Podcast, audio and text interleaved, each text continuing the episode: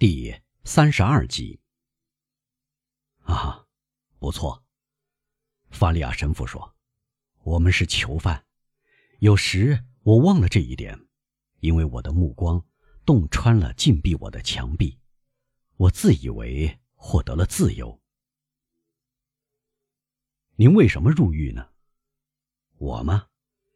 因为我在一八零七年。幻想过拿破仑在一八一一年才想实现的计划，因为我就像马基亚维利一样，在所有那些把意大利变成许多施行暴政的虚弱的小王国中，建立起一个强大、统一、团结的帝国。因为我以为凯撒·博尔贾是一个戴上王冠的傻瓜，他假装理解我的设想，为的是更巧妙地出卖我。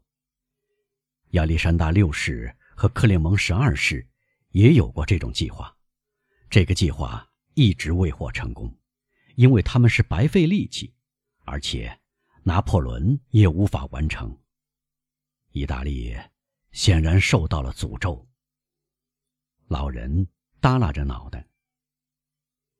当泰斯不明白，一个人怎能为了这样的事而甘冒生命危险？不错。即使他见过拿破仑，互相说过话，但他却完全不知道克列蒙十二世和亚历山大六世是何许人。难道您是？当戴斯说，他开始相信监狱看守的意见，这是紫山堡的普遍意见。大家以为有病的那个教士。你想说，大家以为发疯的那个教士？是吗，岂敢？当戴斯微笑着说：“是的，是的。”法利亚带着苦笑继续说：“是的，我被看作疯子。对我让这个监狱的来宾得到消遣，使小孩子们喜笑颜开。如果在这个令人悲痛绝望的地方有孩子来的话，当戴斯有一会儿一动不动。”默默无言。因此，您放弃逃走的打算吗？他问。我认为逃走不可能了，要尝试上帝不让实现的事，那是反叛上帝。为什么您泄气了？想一事即成，那也是苛求上天。难道您不能放弃原来挖掘的洞，换一个方向重新开始吗？重新开始。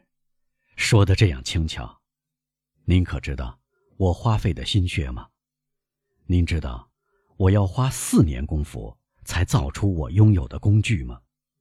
您知道两年来我又刮又挖像花岗石一样坚硬的土地吗？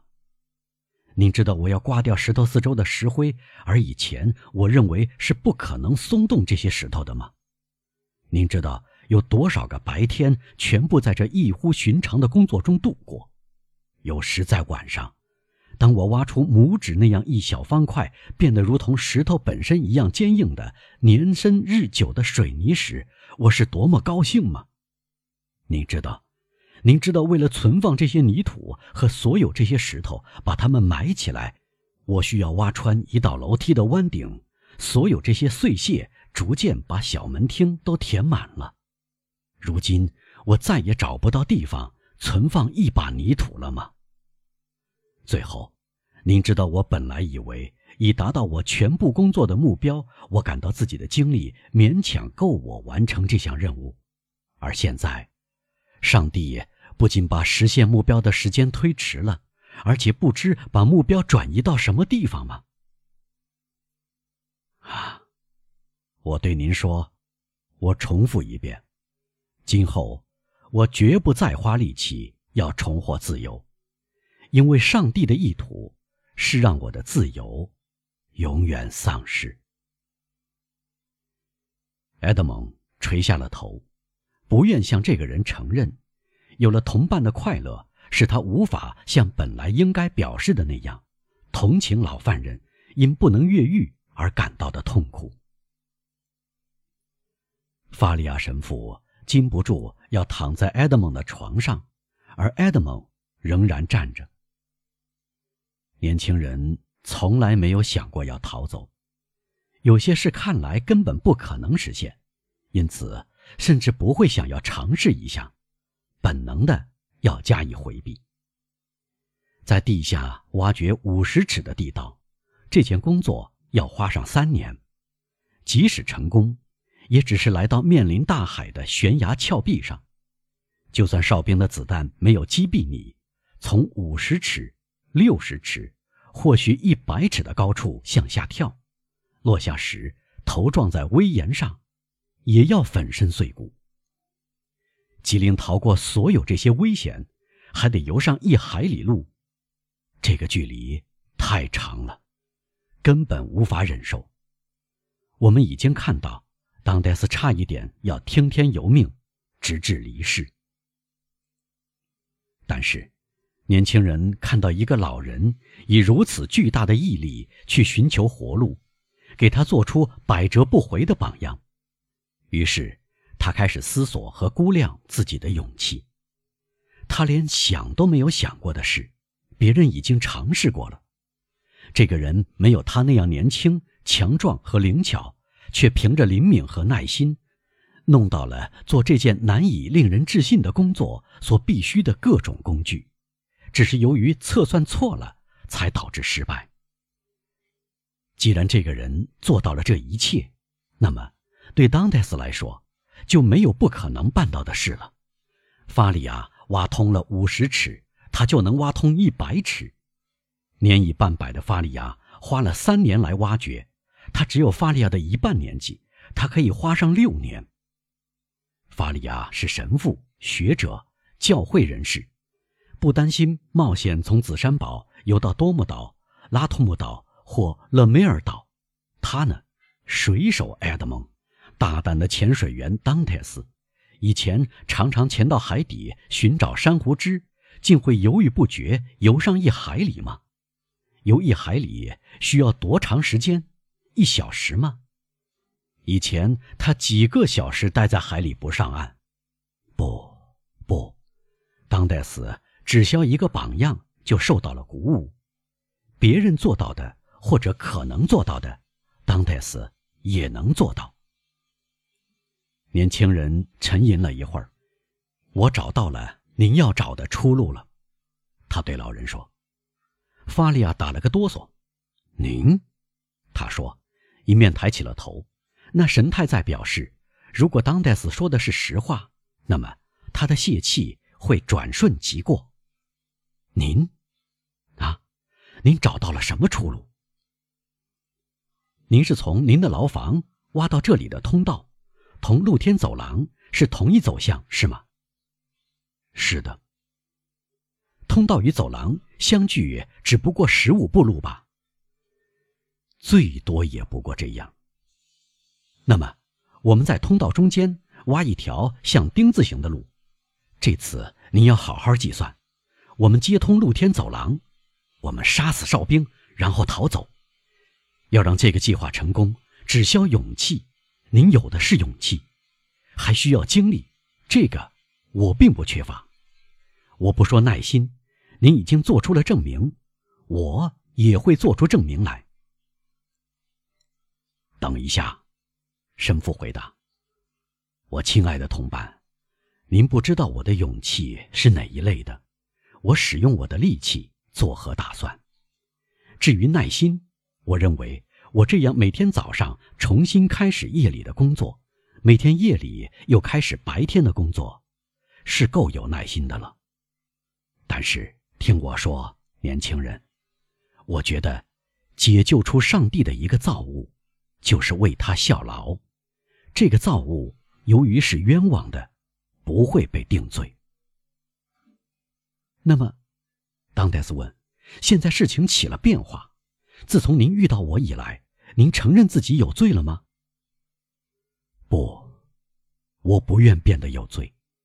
至今，我一直以为在同事物打交道。如今，您建议我跟人打交道。我可以挖穿一堵墙，毁掉一座楼梯，但我不会刺穿一个人的胸膛，毁掉一个生命。”当戴斯因惊讶而略微颤动一下，他说：“当您可以获得自由时，您怎么会让这样的顾忌拖住了呢？”而您呢？法利亚说：“为什么您没有在一个傍晚用桌子腿猛击监狱看守，穿上他的衣服，设法逃走呢？”这是因为我从来没有想到过，当泰斯说。这是因为您对这样的犯罪具有本能的极度恐惧，以致您甚至没有想到过这样去做。因为对于普通的被准许去做的事，我们天生的欲念会警告我们，我们不得偏离我们权力的界限。老虎本性嗜杀，这是它的职业，它的目的所在。它只需要一件东西，这就是它的嗅觉告诉它。有只猎物在他的扑杀范围之内，他随即扑向这只猎物，把猎物撕碎。这是他的本能，他服从这种本能。但相反，人厌恶见血，绝非社会法则，而是自然法则，厌恶杀戮。当戴斯十分窘困，这番解释确实是在他的脑子里，或者不如说，在他的心灵里。不知不觉发生的情景，因为有的想法来自头脑，而另外一些想法来自心灵。另外，法利亚继续说：“我入狱刚满十二年，我把历代那些有名的越狱案都想过一遍。